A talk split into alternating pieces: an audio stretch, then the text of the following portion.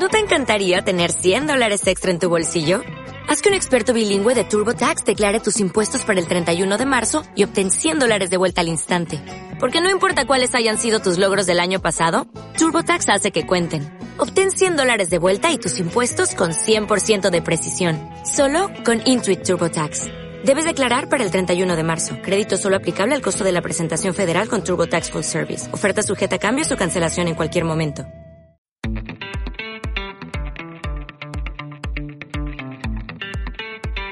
Marketing de andar por casa.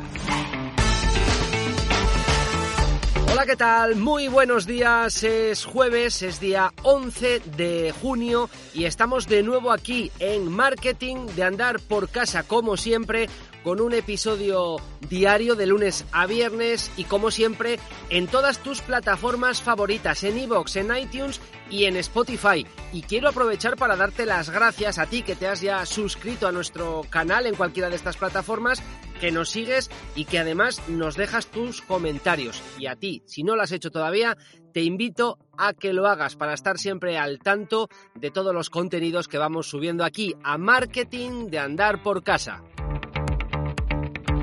Y ya sabes que en este podcast hablamos de marketing digital, hablamos de e-commerce, de tiendas online, de su diseño, de todo lo que tiene que ver en general con, con, el comercio electrónico.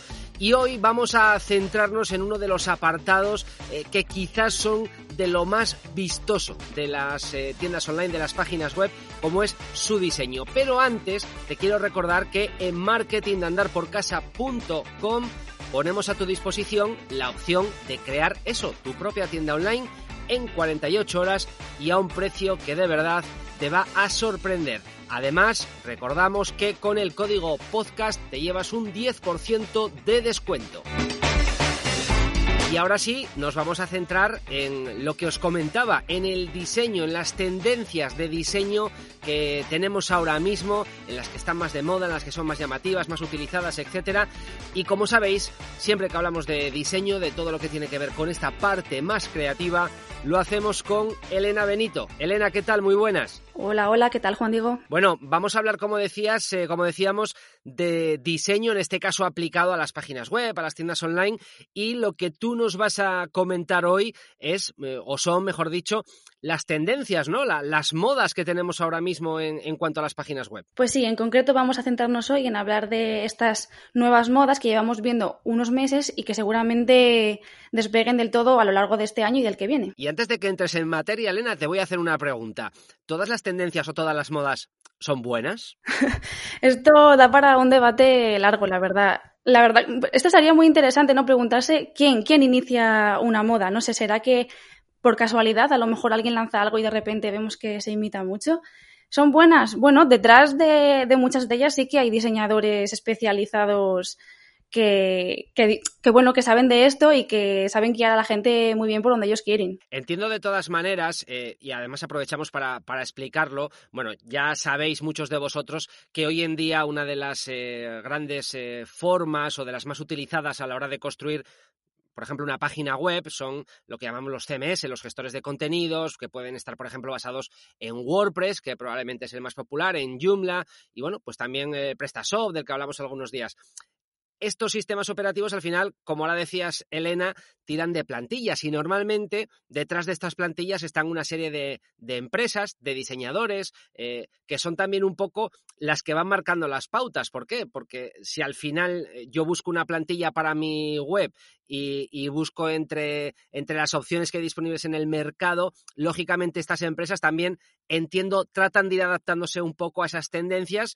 y eso hace también que muchas de estas webs al final, bueno, más o menos se parezcan y, según el año o, o el momento en el que las hayamos construido, pues tengan un aspecto, tengan otro, ¿no? Exacto, es muy difícil, es muy difícil equivocarse, ¿no? Ya la mayoría de las webs están hechas pues con estas plantillas que ya vienen prehechas, tanto para eso, PrestaShop como hablamos aquí normalmente, o WordPress o Joomla, es difícil equivocarse, exacto. Detrás de, de esas plantillas hay diseñadores que lo han pensado todo, que está todo perfectamente ajustado para que se vea bien también en cualquier dispositivo y que siguen tendencias, ¿no? Sin que por ello perjudique a la usabilidad ni a otros aspectos técnicos. Bueno, el otro día ya hablábamos de que la música en las webs mejor no, eso de, entrar en una página y encontrarte banda sonora de fondo, eso vamos a dejarlo ya para, para otros años en el pasado.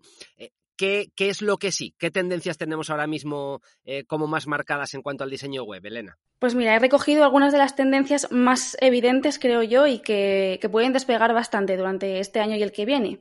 Eh, la primera sería una que estamos viendo ya y que a ver hacia dónde nos lleva, que sería el modo oscuro. Eh, seguro que lo has visto por ahí, ¿no? Eh, es una de las tendencias más evidentes. Yo reconozco que soy una auténtica fanática del modo oscuro, ¿no? Cada vez lo vemos más. Eh, webs, aplicaciones móviles lo están implementando poco a poco, ¿no? ¿Y qué es esto del, modo oscuro? Pues es una versión de una web o de una aplicación que está pues como con las luces apagadas, digamos, ¿no? Acostumbramos generalmente a ver todas estas webs y demás con el fondo blanco o muy clarito y el modo oscuro lo invierte a negro.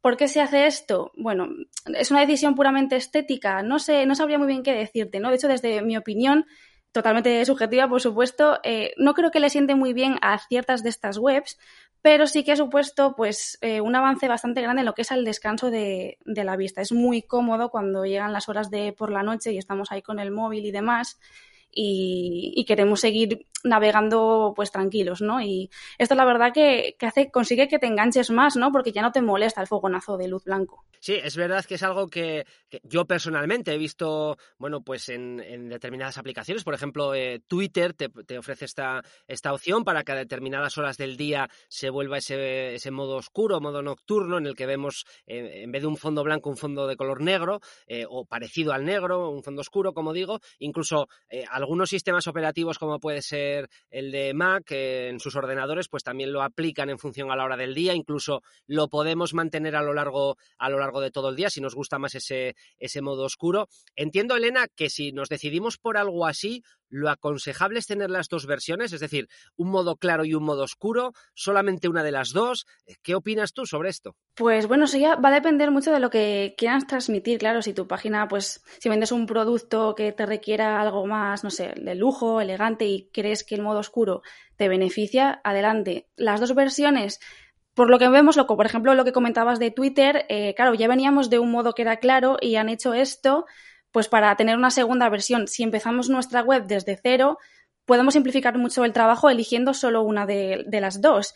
Creo que todavía queda mucho por hacer en el modo oscuro, ¿no? Muchas cosas que, mejorar, pero bueno, se puede valorar como idea inicial también, claro. Pues eh, ahí tenéis esa primera idea, ese modo oscuro, modo nocturno, que es verdad que, que, está todavía llegando a muchos sitios, pero que parece que algunos usuarios pues lo aprecian, les gusta y lo utilizan. Así que ya lo sabes, si estás pensando en montar tu página web, aquí tienes una posibilidad más que puedes aplicar a la misma. Vamos con, otra tendencia, Elena. Pues sí, y es algo que, que también llevamos viendo un tiempo y son los elementos dibujados a mano.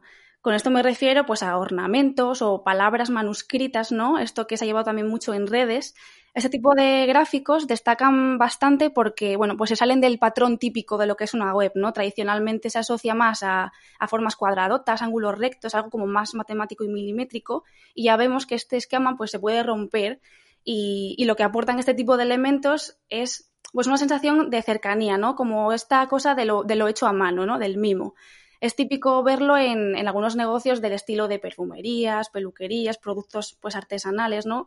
Algo que cuadra bastante con lo que, con lo que se quiere transmitir. Sí, eh, en este punto voy a decir que entiendo, Elena, que estás de acuerdo conmigo, que es todo, por ejemplo, del uso de las tipografías eh, hechas a mano eh, o que simulan el, estar hechas a mano. Por favor, que nadie piense en Comic Sans. Vamos a intentar acabar con esa tipografía de una vez por todas. Pues mira, Comic Sans no es una mala tipografía en sí, pero como su propio nombre indica, tiene una función, ¿no? Que es el, el cómic. En su momento supuso una innovación tremenda, pero sí, hay otras opciones mucho, mucho mejores que podemos utilizar hoy en día. Tenemos a mano un montón de recursos para incluir tipografías de este estilo y vamos, podemos buscar la que, la que queramos totalmente. Sí, y que nadie me, malinterprete tampoco, pero sí es verdad y a veces nos, nos, nos pasa en, muchas ocasiones que nos encontramos con determinados documentos eh, profesionales, hablo, eh, que bueno, intentan transmitir eh, cierta seriedad en su contenido, pero que luego a lo mejor los ves y te están te, utilizan una tipografía de tipo Comic Sans, ¿no? Que, que, acaba prácticamente con todo, ¿no? El otro día hablábamos incluso de si los textos mm, eh, podrían ser o no bonitos a simple vista. Bueno, pues este tipo de cosas afectan. Yo entiendo en cualquier caso, Elena, que, por ejemplo, lo que hablabas antes del modo oscuro o el uso de este tipo, estas tipografías, etcétera, también tenemos que tener en cuenta quiénes somos y a lo que nos dedicamos, ¿no? Porque no todo vale para todo el mundo. Exacto, aunque aquí, por ejemplo, estemos hablando de diferentes tendencias, esto no significa que tengamos que correr todos a, a cogerlo todo, ¿no? Tenemos, para eso tenemos un amplio abanico de posibilidades para que cojamos lo que mejor se adapta. Como decías en el caso de, de los textos, pues sí, si queremos transmitir, si somos un bufete de abogados, pues a lo mejor escribirlo en Comic Sans no es lo más serio. Por desgracia, esto ocurre bastante y ahí es donde entra el trabajo del, diseñador, que ya vemos que sí que sirve para algo. Pues sí, sí que sirve y mucho. Vamos con más cosas, Elena. Pues en, en relación con esos elementos dibujados a mano, tenemos la parte de las imágenes personalizadas. Aquí insistimos mucho en, en el uso de las imágenes, ¿no? Con Gabino Jove también. Eh, y este tipo de imágenes personalizadas pues pueden ser fotos, eh, pero también pueden ser iconos, otro tipo de gráficos o ilustraciones que pidamos totalmente customizadas a nuestro gusto. Eh, tener imágenes de archivo, pues las puede tener todo el mundo al final, ¿no? Pero si son tuyas, eso que ganas en, en, personalidad y como elemento también diferenciador, ¿no? Si lo que quieres es destacar un poco con tu negocio. Eh, este tipo de, ilustraciones, si son nuestras o si la foto la hemos hecho nosotros, pues transmiten más cercanía y la cercanía es igual a confianza. Lo sentimos como, como más real, ¿no? Eh, por ejemplo, lo que decíamos en algún programa anterior, ¿no? Eh, si cogemos un producto, ¿no? Tengo una zapatilla y le hago una foto con un fondo blanco normal, pues estará bien, pero a lo mejor podemos construir un bodegón con ello, un bodegón moderno, o que la lleve un modelo, y si vemos a una persona real, seguro que, seguro que nos animamos más. Incluso, Elena, en, en algunas ocasiones eh, también nos podemos plantear la opción de, bueno, de combinar la, la imagen, la fotografía con el diseño, ¿no? Eh, introduciendo algún elemento que también, bueno, lo haga un poco diferente, ¿no? Sí, sí, esto es otra tendencia que también eh, llegó hace poco tiempo y se está quedando. A mí personalmente me gusta mucho y es eso, unir una fotografía con, con, un dibujo, ¿no? Lo puedo dibujar encima o puedo recortar una parte de la fotografía y completarla con una especie de dibujo. Esto es muy, muy, muy llamativo. Y como decía, en una web eh, se sale del esquema de, del marco cuadrado, rompe un poco y le, da, bastante vidilla al asunto. Venga, pues nos quedamos también con este consejo y vamos con, más, Elena. Sí, eh, otro modelo de web que no podemos obviar eh, son los sitios web eh, en formato one page. One page significa una página, ¿no? Como su propio nombre indica. una página en la que tú vas haciendo scroll hacia abajo para ir descubriendo la información y no tendríamos otras pestañas ni páginas anexas ni un menú desplegable de ningún tipo. Puede ser muy útil en el caso de que, por ejemplo, queramos vender un único producto, un único servicio del tipo, pues mira, vendo un curso de online de pintura, pues a lo mejor no necesito un gran catálogo ni tener muchas páginas que distraigan, no puedo tener una home muy bien construida, ir dirigiendo a mi cliente a través de ella.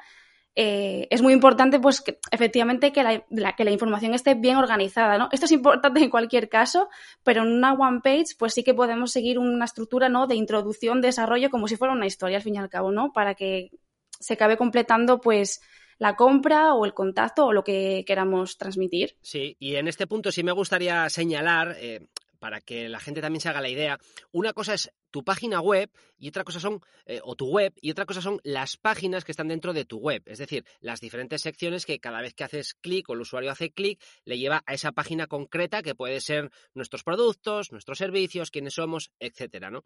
Eh, en ocasiones, eh, cuando hacemos una, web, y, a veces da igual que sea la primera web que hacemos o, que vayamos a renovar la que ya tenemos existente, en ocasiones nos encontramos con gente que trata de meter una cantidad, eh, vamos, increíble de información, de quieren ponerlo ahí todo súper detallado, etcétera a veces, y lo hemos hablado alguna vez también contigo, Elena, menos es más y también en este sentido, pues una página de este tipo, una, one page, pueden ayudarnos a eso, ¿no? A resumir la información, a resumir lo importante de lo que, de lo que hacemos, lo importante de cara al usuario, sobre todo, y a evitarnos el entrar en determinadas cuestiones, ¿no? Porque a veces, eh, voy a poner el ejemplo de un restaurante que, que, no, no, es ningún caso concreto, eh, pero que un restaurante con poner a lo mejor su carta o los platos estrella es suficiente. Y a veces en algunos casos nos encontramos con que no les basta solamente con esto, sino que casi casi quieren poner hasta la receta de, cada uno de los platos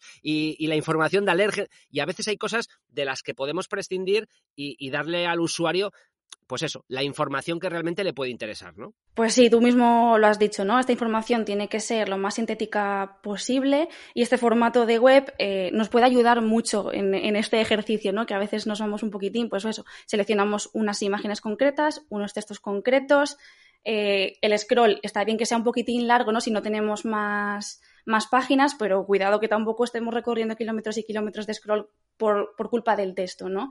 Estas webs también es verdad que ganan muchos puntos en su versión móvil, ¿no? Como todo el contenido eh, se encuentra nada más deslizar el dedo, no hay botones intermediarios, pues esto al final es, es muy cómodo navegar por ella. Pero claro, si tenemos 10 kilómetros de scroll, pues no sé, a lo mejor nos perdemos un poco. Pues tenerlo, tenerlo muy en cuenta a la hora de, plantearos los contenidos que vais a introducir en, en, vuestra página web. Vamos con más, Elena. Pues sí, por último llegamos a, algo que a lo mejor a ti te gusta mucho, Juan Diego. Ya creo que eres un experto en chatbots, ¿no? Bueno, tanto como experto yo no lo diría, pero sí que me dan algún que otro dolor de cabeza. Pues sí, los chatbots eh, han venido para, quedarse totalmente. Eh, son, son, estas ventanas emergentes que, que, solemos ver en algunas webs, ¿no? que suelen estar ubicadas en las esquinas inferiores y hacen la función de un asistente virtual. Lee consultas que hacen los usuarios y genera unas respuestas automáticas. Eh, a todos los efectos es como si hablaras con alguien, ¿no? Como si tuvieses una consulta a través del ordenador que te está ofreciendo su ayuda sobre lo que quieras, ¿no? Este tipo de chats pues están desplazando un poco a estas páginas que solían llamarse FQA, ¿no? Eh, FAQ, perdón, Frequently Asked Question, que eran estas páginas que con las posibles dudas, pero ahora ya podemos evitarnos esto y preguntar directamente al asistente virtual. Lo más importante de estos bots, eh, bueno, la gracia es que no resulten intrusivos, ¿no? que no sean como un anuncio que te aparece ahí y no te deja ver más, eh, sino que lo que vemos es que se suelen activar eh, mediante un botón que está a la vista pero que no molesta y cuando lo activas pues no abandonas la página en ningún momento, puedes seguir navegando por ella mientras tienes el chat abierto. Y una alternativa a, estos bots de los que habla Elena, lo digo porque es algo que además también se utiliza mucho a día de hoy en las páginas web, es el, típico botón de, un chat en vivo o llevado incluso a otro sitio, el típico botón de, WhatsApp, ¿no? Que te, que te, abre una conversación directamente pues con el, con, el teléfono de, WhatsApp Business que, que tengas asociado a tu empresa. Y es algo que también se ve mucho. Y me gusta siempre eh, señalar cuando algún cliente, alguna persona nos pregunta sobre, sobre esto, bueno, un bot lo que te va a aportar eh, una de las principales cosas que te va a aportar es que va a atender, va a estar siempre disponible las 24 horas. Eh, da igual el día, da igual la, hora del día, siempre que alguien, un usuario pregunte, va a haber una respuesta en algunos casos más o menos acertada, porque no es fácil entrenar a un bot y, pensar un poco en todas las posibilidades que puedas ir dándole. Pero con el tiempo eh, se puede mejorar y se puede ir consiguiendo también, depende mucho, bueno, pues de, las posibilidades, del presupuesto, etcétera, ¿no? El inconveniente que tienen WhatsApp, estos chat en vivo a los que podemos acceder, etcétera, es que debemos de tener en cuenta esto mismo, que los usuarios no nos van a preguntar eh, probablemente un lunes a las 11 de la mañana, lo van a hacer un domingo a las once y media de la noche. Si vamos a ser capaces de tener siempre a una persona al otro lado, estupendo, utiliza estas, estas herramientas. Si no vas a ser capaz de atender esos chats en vivo, mejor que te dediques o que pienses en un bot, como, como comenta ahora Elena, porque la experiencia que se lleva el usuario, si hace una pregunta a un chat y pasa un tiempo, nadie le responde, etcétera, es muy negativa normalmente. Entonces, hay que tener esto muy en cuenta porque a veces es verdad que la gente, bueno, por, por aquello de dar eh, más opciones de, de, contacto a los usuarios, pues quieren esto, el botón de WhatsApp, el chat en vivo, etcétera, pero si no hay nadie detrás, Elena, Mm, nos fastidia un poco, ¿no? No, no funciona, efectivamente. Eh, hay que ver, como decías, eh, cómo avanza esa tecnología, ¿no? Es muy interesante, aún queda mucho por, explotar y también, sobre todo, en ganar en, la confianza del usuario. Yo creo que ya lo estamos viendo desde que tenemos en casa, pues, Google Home, Alexa, Siri, todas estas inteligencias artificiales que, bueno, nos estamos acostumbrando a ellas poco a poco y que están rebajando un poco esa barrera de, uy, a ver qué pasa si hablo con esto, ¿no? Pues, pues esto es lo que es lo que debemos de, tener en cuenta, insisto, y, y, muchos de nosotros cuando entramos en una web y hablamos con un bot, ya sabemos que estamos hablando con un bot, ya sabemos que no estamos hablando con una persona. Nos pasa lo mismo cuando llamamos a un contact center, a un call center de determinada empresa, que ya sabéis en muchos casos lo primero que nos atiende es una máquina. Y, y, aunque esto sea así, si nos resuelve la duda que podamos tener en un determinado momento, pues que puede ser de muchas cosas, desde horarios de apertura, desde algún producto determinado, eh, métodos de envío, etcétera, etcétera. Si nos resuelve la duda, damos por bueno el hablar con un, con un bot. Si no nos la resuelve ya se complica un poquito más. Pero insisto, mejor esto eh, que, abrir un botón de WhatsApp eh, que un usuario nos escriba un día y que no le respondamos hasta el día siguiente o hasta dentro de dos días, que a veces ocurre este tipo de cosas. Entonces hay que tenerlo, hay que tenerlo muy en cuenta. Oye Elena, pues yo ya me he apuntado estos consejos. Eh, yo creo que nos vamos a aplicar a algún proyecto de estos que tenemos abierto. Pues seguro que sí. Elena, te esperamos la próxima semana con más. Muy bien, gracias. Y a ti te esperamos mañana, ya será viernes, será el último episodio de esta semana de Marketing de Andar por Casa, pero como siempre estaremos fieles a esta cita, la que tenemos cada día contigo en iVoox, en iTunes y en Spotify. Volvemos mañana con más. Adiós.